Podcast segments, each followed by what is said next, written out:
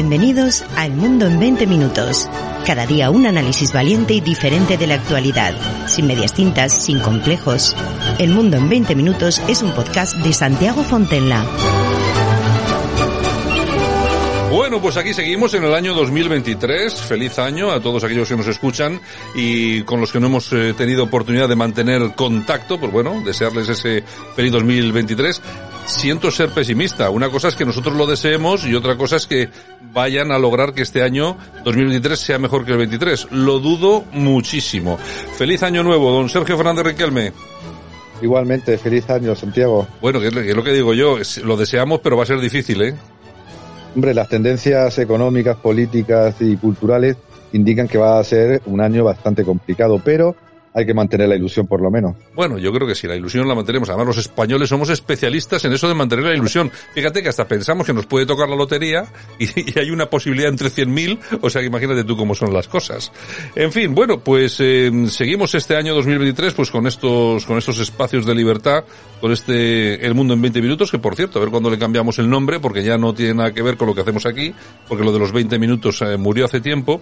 Pero bueno, en fin, seguimos tocando temas de actualidad, temas de lo que está pasando tanto a nivel nacional como internacional y temas muy interesantes. Las últimas, eh, las últimas horas, los últimos días, una de las noticias importantes, el fallecimiento del Papa Benedicto XVI, fallecía el 31 de diciembre del año, del año pasado. Una figura muy importante, ¿no, Sergio? Sí, el último día del año fue para mí y para otros muchos un día bastante triste por todo lo que habíamos aprendido, lo poco que sé de teología o de, o de fe lo aprendí de, de Benedicto XVI y la verdad es que eh, se ha ido pues en silencio, eh, tranquilo eh, y sirviendo como, como llegó, ¿no? al pontificado en, en, en, 2005, ¿no? Es una obra teológica enorme, un papa de la fe, así se, se le llama, que advirtió de todos los problemas que ahora estamos viviendo, ¿no? Del relativismo cultural, de las ideologías wow, de las invasiones demográficas, de las crisis económicas, eh, sociales y sanitarias, todo esto lo dijo él a contracorriente, ¿no? Por eso llegó por sorpresa eh, y muchos, eh, muchos, los sectores que ahora han ganado en la iglesia con Bergoglio, pues no lo soportaban, porque era una persona pues íntegra, que dio la cara por, ante los temas de abusos tan, tan duros que se vivieron en la iglesia y que fue fiel a lo que es la iglesia. Uno podrá estar a favor o en contra de la, de la iglesia, cada uno tiene su ideología y su, y su religión, pero él fue un, un, pivote para los que se consideraban cristianos, eh, católicos, porque no se movía ni un ápice de lo que es la tradición, porque la iglesia católica ante todo es tradición.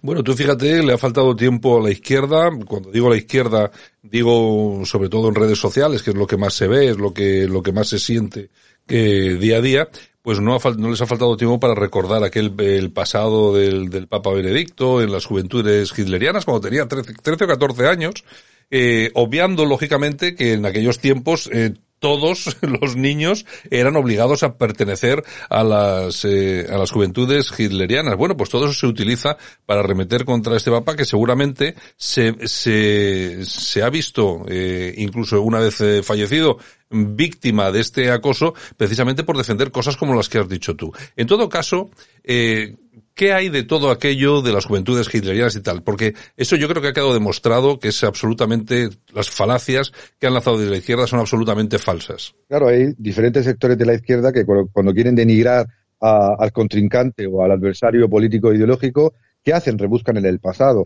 y rebuscan con, un claro sesgo denigratorio. Eh, claro, cuando le pasó lo mismo a Bertolt Brecht, pues decían, no, es que Bertolt Brecht se hizo comunista, porque Bertolt Brecht también, como toda la juventud de su momento, pues estuvo obligada a servir en la juventud de hindeliana. Lo mismo que le pasó a, a, Benedicto XVI. Y él, pues, eh, nunca entró en la polémica, además visitó Auschwitz, eh, eh, visitó Polonia, pidió perdón, y buscó mm, buenas relaciones con, con, con, esos países, pero claro, es un, un mecanismo tradicional que tenemos eh, en nuestras sociedades tan, tan progresistas y liberales como, como la nuestra, eh, a la hora de pues sacar eh, pues, los supuestos no eh, negocios turbios que han tenido ciertas figuras en el pasado y obviamente al final quedó como una tontería pues de cara a la galería. Lo que tú has dicho se le buscó eso y otras cosas pues para atacar su postura inquebrantable en defensa pues de la fe católica de la ley natural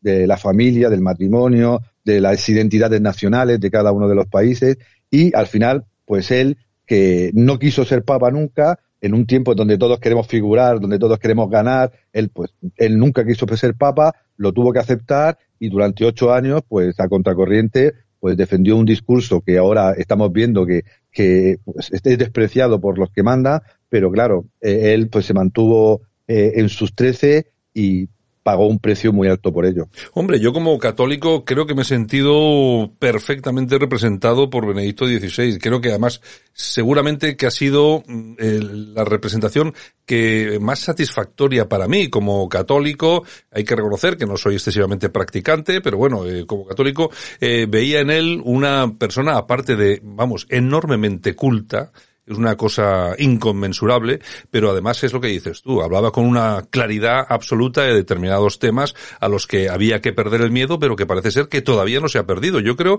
que por eso precisamente fue, fue víctima de ataques horripilantes por parte de todo el progresismo mundial y no sé yo hasta qué punto esos ataques con esto de las juventudes y todo esto aquello, pues todo eso fue algo, fue motivo para que, para que este hombre eh, se retirase. ¿Crees tú que tuvo algo que ver o simplemente fue cuestión de salud? Yo creo que ambas cosas, ¿no? Eh, cuando uno lee, pues, la especie de biografía que escribieron sobre él, el Luz del Mundo, pues él desliza eh, ciertos temas, tanto pues de, de, que él era un, profesor, un, intelectual que debate con Habermas en la Universidad de Múnich y pone el mundo patas arriba, uno de los, mejores teólogos eh, y filósofos posiblemente del siglo del siglo XX, ¿no? Entre siglo XX y siglo XXI, pero también el tema de que él al no eh, ser una persona tan carismática, tan potente, ¿no? Como el, Papa Juan Pablo II, ¿no? Porque vaya marrón, suceder a ni más ni menos que a Juan Pablo II, ¿no? Ya te digo, ya te digo. Él un señor pues, muy tímido, un, un, amante de la música clásica, un lector empedernido de libros, un, profesor eh, de, de, talla mundial y, y posiblemente el gran cardenal intelectual que había en la iglesia, pues tiene que aceptar eso y ve como durante ocho años todo el mundo le hace la vida imposible, los de fuera y los de dentro. Los de dentro, pues algunos pues robando dinero o abusando en temas pues muy peliagudos eh, y, otros pues eh, intentando quitarle la silla para que llegara otro como el que ha llegado. Y desde fuera pues fue tremendo el ataque contra Benedicto XVI durante sus ocho años. Yo recuerdo que fueron, no se le dio todo lo que se le ha permitido al actual Papa Francisco Bergoglio, a él no se le permitió, pero él siempre con una humildad, con una sencillez, pues siempre lo llevó, llevó su cruz la cruz de ser papa y además la cruz de aguantar todo lo que le hicieron. Y mucha gente, la gente realmente que, que, entiende lo que es la, Iglesia Católica, la religión, pues eh, se ha sentido identificada eh, con él. Y, y, ha muerto y vemos que la gente pues no va en masa como los grandes eh, ¿no? atletas, políticos o, o, líderes mundiales que fallecen, ¿no? Como ha pasado con la reina Isabel II, ¿no? Una millonaria que se ha dedicado durante mucho tiempo a hacer guerras o a dominar países o sea, hay millones de personas, histeria colectiva y programas televisivos. Este señor, pues gente humilde, yendo a ver su féretro eh, en, en, el Vaticano y muy poquitas noticias. Él realmente él lo, eh, se despidió con su testamento diciendo básicamente que pues él eh, vino aquí a servir y tras servir pues se ha marchado. Oye, Sergio, además un gran amigo de España, ¿no? Sí, vino a España, la famosa Jornada Mundial de la Juventud, que fue un exitazo, pese de nuevo a las zancadillas que, que le pusieron, pero él, como siempre, una persona que no enfrentaba, que no decía tonterías, que, que buscaba siempre el acuerdo, la negociación y que amaba mucho a España y advirtió también eh, de lo que de lo que iba a pasar, obviamente en un lenguaje teológico, ¿no? Eh, vino a decir, pues, que el diablo había, pues, puesto sus pies en otro país y se estaba encargando de destruirlo, ¿no? Es un lenguaje teológico, ¿no? o, espiritual, pero la verdad es que la esencia social política y cultural de esa, de esa, de esa frase que, que, se, que se reveló poco después de, de, de, haberla dicho, pues la verdad es que resume bastante lo que estamos viviendo en nuestra sociedad. Bueno, eh, resume bastante, no, está acerta, acertó de pleno. Vamos, esto, esto es increíble. Bueno, eh, después de Benedicto XVI aparece el Papa Francisco. ¿Cuál ha sido la relación entre el Papa Francisco y Benedicto XVI? Porque quizá eh, se ha pretendido vender desde algunas tribunas de que era una, una mala relación. Yo creo que no, ¿no? realmente no era ni buena ni mala. Es decir, Bergoglio pues no le llega ni a la suela de los zapatos intelectual, ni teológica, ni espiritualmente al Papa Benedicto XVI, ¿no? Por tanto, tenía un respeto a una figura que, era inmensa, ¿no? En el mundo eh, eh, de la Iglesia. También porque Benedicto pues tenía el, el, aplauso, el, el, favor pues de, pues de las iglesias evangélicas, de las iglesias ortodoxas, por ese discurso tan fuerte en defensa de la, de la verdad cristiana, ¿no? Y su ley natural. Y, y además también porque el, el, Papa Bergoglio ha intentado, pues en todo momento, ¿no? mantener una cierta, no una cierta situación de, de, empate técnico, ¿no? Eh, para no mover mucho, mucho el, el, conflicto, por ejemplo, con los sectores más tradicionalistas, eh, que han estado, pues, durante bastante tiempo, pues, reclamando que Bergoglio era, eh, no era su papa, ¿no? Que era un, eh, que, realmente el Vaticano tenía una, una situación de sede vacantismo, ¿no? Que, y ahí, pues, ha intentado, pues, mantener una situación que yo creo que ha sido incómoda en, en ciertos momentos, pero claro, es que Benedicto XVI nunca le ha planteado ningún problema. Eh, no como los políticos actuales eh, o expresidentes que han ido detrás pues de, de, Pedro Sánchez o, de Rajoy o de Feijóo o de quien eh, o, de, o de que esté en el gobierno de turno. Este señor se ha mantenido callado, siempre educado y respetuosamente, pese a las cosas que suelta, dice y, a veces pues no piensa el señor Bergoglio, pues él siempre se ha mantenido callado, discreto en un segundo plano, y claro, ante eso yo creo que el Papa Francisco ha tenido que reconocer pues la, la magnitud de una persona tan humilde y tan sencilla, pues que sirvió y se, y se ha marchado. Bueno, amigo de España, decíamos antes, eh, el Papa Benedicto yo creo que visitó España cuatro veces, si no me equivoco. Hay que recordar que el Papa Francisco, desde que es Papa, no ha pisado suelo español, seguramente llevado por algunas teorías de estas de la liberación o próximas a ello, al considerarnos no sé qué cosa rara y extraña. Pero bueno, parece mentira que siendo como somos en Europa, cuando hablamos de catolicismo, pues algo importante en España, pues que no haya, que no haya asomado eh, por aquí. Bueno, eh, vamos a ver, Vamos a hablar de la herencia. Eh, me gustaría eh, preguntarte, Sergio, ¿cuál ha sido la herencia? ¿Qué aportaciones ha dejado a la Iglesia y a los católicos, a nosotros, a los católicos de base, eh, Benedicto XVI?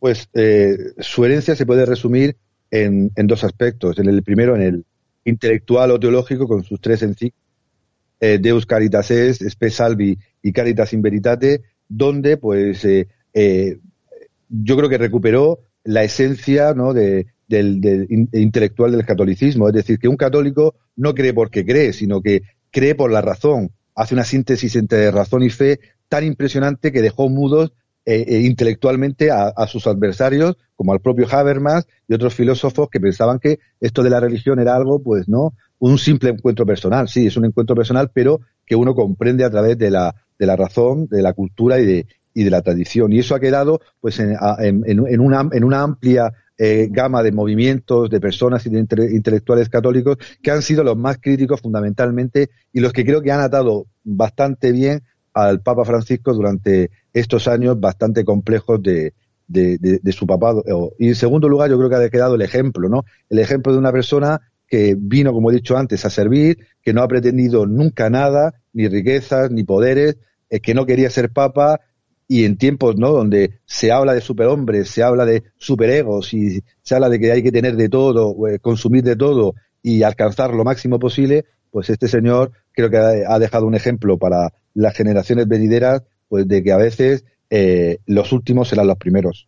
Bueno, tampoco le tocaron los mejores momentos en la iglesia porque efectivamente el tsunami de los abusos y todo esto, pues la verdad es que ha sido largo, eh, amplio, amplio y amplificado por aquellos que tenían y tienen, siguen teniendo intereses en descalificar a la Iglesia, porque esos abusos han existido, nadie puede, nadie puede negarlo, es, así, pero igual que existen en la iglesia, existen en las mezquitas, existen en los ministerios, existen en el parlamento, simplemente las estadísticas, eh, por ser las que son, eh, ya nos puede indicar que entre cuando estamos viendo a los parlamentarios en el Congreso, pues una parte de ellos, por lo menos alguno, seguramente que tiende por este lado. Es decir, que es algo que no se, que no se limita ni a la Iglesia ni a ningún eh, aspecto, no sé, humano, especial de una serie de personas que piensan de una forma u otra, que sean de derechas o de izquierdas, católicos o musulmanes, no, no. Esto, lógicamente, implica a, todo el mundo. Lo que pasa que tú fíjate fíjate cómo amplificó eso la izquierda, lo sigue amplificando,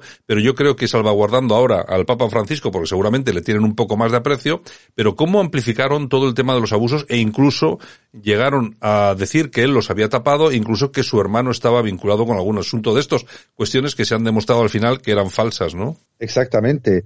Qué mal lo pasó. En alguna entrevista que hizo, pues él eh, mostró pues su dolor, no solamente su rechazo o la, necesidad de tomar medidas, sino su dolor personal eh, como creyente y como papa eh, de la Iglesia de lo que habían hecho los que deberían haber pues protegido a esos niños, ¿no? Y lo hizo cuando nadie lo hacía, ni lo hizo Juan Pablo II, ni lo han hecho políticos, directivos o personajes públicos que han, también han, se han visto afectados por, por este fenómeno, ¿no? claro, tú lo has indicado, al Papa Bergoglio no se lo sacan. Es decir, eh, prácticamente han desaparecido eh, y, aparecen pues puntuales investigaciones, pero durante los ocho años de, Benedicto XVI, todas las semanas eran un, auténtico escarnio público a su figura, cuando se ha demostrado eh, todos los estudios recientes que del total de abusos sexuales que se producen en las sociedades occidentales, menos del 2% eh, corresponden a, pues a personas religiosas. Es decir, que se dan más en el ámbito familiar, en el ámbito privado, en el ámbito educativo, en el ámbito político, en el ámbito económico, pero de eso pues nadie habla. Lo vimos con el famoso caso ahora, ¿no? De las menores eh, prostituidas y abusadas en, en varias eh, partes de, de España y nadie dice absolutamente nada. Y si son famosos directores o famosos músicos, pues se corre un tupido velo, ¿no? Eh, y no y ese escarnio pues yo creo que fue eh, una de las causas pues de, de, su renuncia de su cansancio de haber cumplido su misión porque él aprobó varios motus propios para combatir eh, este esta lacra no solo de la iglesia sino de toda la sociedad occidental y, y, esperemos pues por el bien de la sociedad que nunca más se vuelvan a repetir pero no solo en la iglesia sino en todos los escenarios de nuestras comunidades.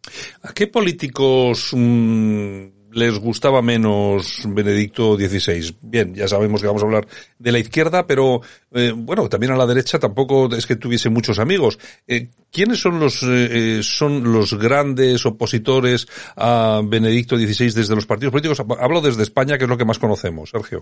Pues mm, toda la izquierda política y mediática, pues como he dicho antes, le sacaron los trapos sucios o directamente le acusaban de encubrir los temas de abusos y, y pederastia, ¿no? Eh, pero la gran, el rival de, de Benedicto XVI fue Angela Merkel, una alemana como él, porque él se atrevió a ir al Parlamento, al Bundestag alemán y decir públicamente que la Iglesia no se callaba, que la Iglesia tenía un mensaje eh, a contracorriente, que la verdad, pues, eh, de, de, Jesucristo y de su Iglesia eh, iba a estar presente en el mundo después de que estos políticos desaparecieran. Y claro, Angela Merkel, una alemana, eh, hija de un pastor eh, protestante, pues eh, creo que no lo comprendió en, gran medida porque de todos los efectos que estamos viendo en buena parte de Europa viene del legado de Merkel, ¿no? Siempre se habla de la gran Merkel, pero Merkel pues puso muchos de los problemas en la propia Europa y en, y en el escenario ucraniano-ruso que estamos viendo ahora sobre la palestra, ¿no? Fue yo creo que su gran rival, su alter ego, ¿no? Una alemana, ¿no? Que intentaba hacer, ¿no? Caminar de la, de la, de la vieja derecha liberal, de la CDU, a ese nuevo progresismo, ¿no? Porque recordemos que Merkel, eh, gran parte de su mandato lo llevó con una coalición con los socialistas, con los socialdemócratas, ¿no? La, la, la Grosse Coalition, ¿no? Y, y, y, yo creo que el Papa fue su, su gran, su gran alter ego. Oye, eh, se habla mucho, por lo menos hablamos nosotros mucho, bastante, sobre el tema de las iglesias vacías. Es cierto que pasa el tiempo, eh, cada vez vemos cómo se utilizan iglesias en toda Europa para, yo que sé, cualquier otro menester que no sea el de acoger a los feligreses, e incluso vemos cómo se destruyen, se, se derriban muchas iglesias, ahora mismo por toda Europa. ¿Qué está pasando con la iglesia, con la iglesia católica? Y me refiero, ¿qué está pasando? ¿No será que mm, eh, desde la iglesia se, se intenta rebajar el listón de la fe y precisamente por eso al abrir con puertas se escapa todo lo que había dentro, ¿no debería ser eh, la iglesia un poco, no voy a decir dura porque no es exactamente la palabra, pero sí en su estructura más férrea? Sí, y eso lo planteó Benedicto XVI, porque él miraba mucho a Rusia. Él fue el papa que eh, estableció grandes relaciones con el patriarca ortodoxo Kirill, ¿no? Firmando un pacto incluso en La Habana, ¿no? Eh, para eh, que ambas convergieran en la defensa de esos temas fundamentales, la vida, la familia y las libertades. Y él miraba mucho a esa iglesia que había sobrevivido, porque recordemos, con todos sus defectos, la iglesia ortodoxa sobrevivió como pudo a 70 años de la mayor dictadura comunista de la historia, ¿no? Y muy, fuerte, además, sobrevivió y muy fuerte. Y él se dio cuenta de eso, de que la Iglesia Católica debía ser más pequeña y más pura y más, y más, y más fiel a, su verdad, a su tradición y a su evangelio. Nada de llenar mm, eh, mm, eh, palacios de deportes, grandes. Eh, estructuras, grandes jornadas, sino que había que volver a una iglesia más pequeña, más fiel, a esos grupos que están surgiendo, ¿no? de, misiones, de, de, comunidades, había que volver a eso. Y él lo planteó, ¿no? De una manera, pues, clarísima, poniendo por encima de, del impacto mediático, volver a las fuentes, ¿no? Y yo creo que esa es una gran diferencia que hay, por ejemplo, entre, entre Benedicto XVI y el, y el Papa Bergoglio, ¿no? Eh, Benedicto XVI eh, quería volver a, a, una iglesia más pequeña, más pura, desde la que volver a crecer, mientras que el Papa Bergoglio quiere pues una iglesia pues más metida en el mundo, ¿no? Eh, eh, y claro, y estamos viendo que eso paradójicamente no está ayudando a llenar a iglesias, sino posiblemente todo lo contrario. Sí, porque lo que hemos vivido o lo que estamos viviendo últimamente, pues son determinados paradigmas interesantes que ponen a la Iglesia en tesituras muy complicadas, como por ejemplo la admisión incluso del, eh, no ya de los eh, homosexuales, que bueno, eso ya es, un, pero incluso se ha comenzado a hablar de los matrimonios de homosexuales, es decir, que se han abierto determinados debates que yo no creo que aporten demasiado a la Iglesia Católica, Sergio. No tiene ningún sentido, porque para el que el que sabe un poquito de, religión, pues la iglesia no es de este mundo, es decir, tiene que estar en este mundo, pero tiene una serie de principios y valores que la trascienden, porque pasarán estados, pasarán eh, gobernantes y pasarán eh, grandes líderes y esta iglesia más grande, más pequeña, más santa o más pecadora sobrevivirá, bien como un lugar de encuentro o bien como un referente cultural, social o, o incluso antropológico, ¿no? Y eso lo advirtió también perfectamente eh, Benedicto XVI, que él fue absolutamente claro en el mensaje que tenía que tener la Iglesia basado en, su, en las verdades pues de, que todos conocemos sobre la familia, la vida eh, y, la libertad. Y claro, ahora pues parece que muchos estaban deseando, yo tuve además una, una, una experiencia respecto de un sacerdote muy moderno que se alegró profundamente cuando Benedicto XVI se marchó, porque dijo textualmente, Ahora llegan tiempos de cambio y los cambios los estamos viendo. Posiblemente una iglesia incluso más pequeña de la que planteaba Benedicto XVI, pero claro, totalmente perdida en muchos lugares eh, a nivel pues doctrinal y a nivel eh, teológico. Bueno, hemos tenido, hemos tenido últimamente grandes papas, hasta que llegó el Papa Francisco, que lógicamente es un papa que gusta bien poco, Mm, eh, ha habido rumores de que la salud, pues también está un poco, del Papa Francisco, la salud está un poco deteriorada, incluso se ha oído comentar últimamente que podría tomar el mismo camino que Benedicto, que Benedicto XVI y abandonar el, el papado. No sabemos lo que pasará. En todo caso, la iglesia, la iglesia habrá aprendido lo que está pasando. Es decir, el próximo papa será un papa que venga de nuevo a defender las puertas y los muros de la iglesia o será un papa de puertas abiertas que al, que le dará igual lo que pase. Yo eh, he hecho sondeos informales y, casi sociológicos y, lo que tú dices, eh, el feligrés, el cristiano pues practicante o que tiene a la iglesia como referente, ¿no? Eh, aunque no aunque no practique mucho, pues eh, no considera al Papa Francisco como su Papa, lo considera como una persona pues que está ahí por una serie de motivos eh, bastante, bastante diversos. Obviamente eh, el Papa Francisco es mucho más aplaudido por gente que ni siquiera va a la iglesia y ni siquiera la respeta. Hemos visto pues un, una retaíla de prohombres bolivarianos, progresistas y liberales encantadísimos con, con su figura cuando insultaban brutalmente al al Papa Benedicto XVI años antes, ¿no? Y, claro, hay muchos rumores, viendo el estado de, salud, ¿no? Su falta absoluta de movilidad, de que puede renunciar. Yo creo que este señor no va a renunciar.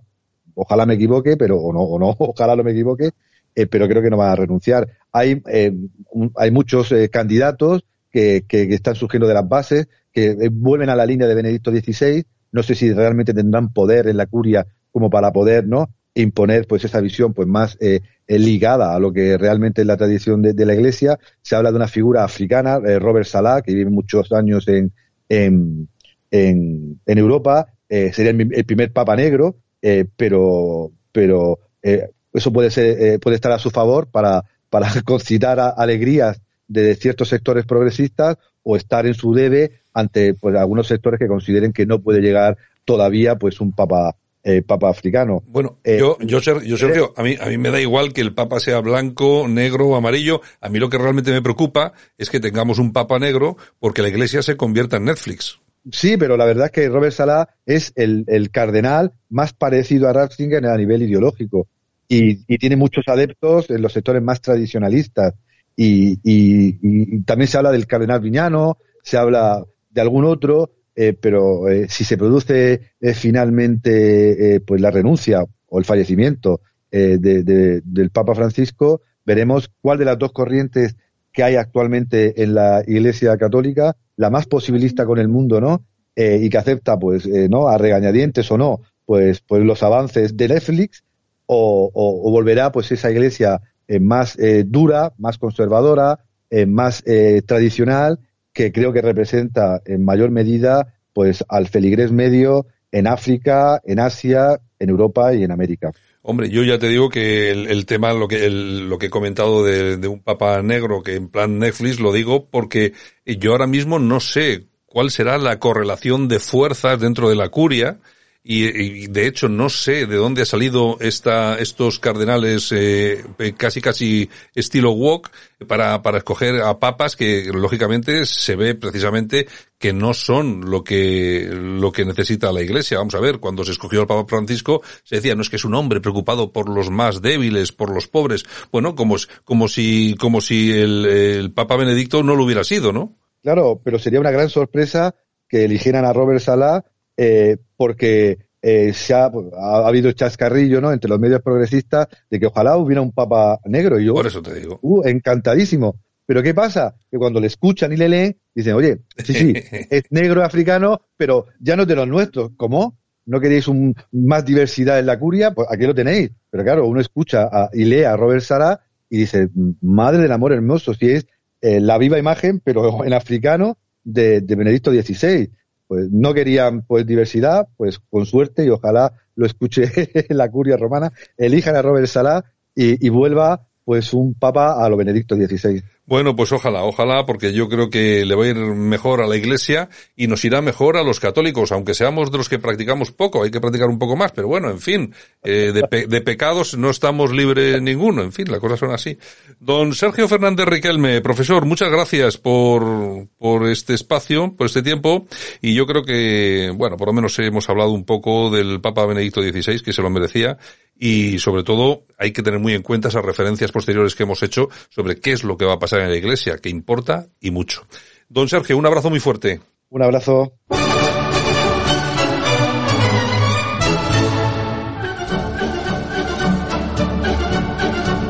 Bienvenidos a El Mundo en 20 Minutos.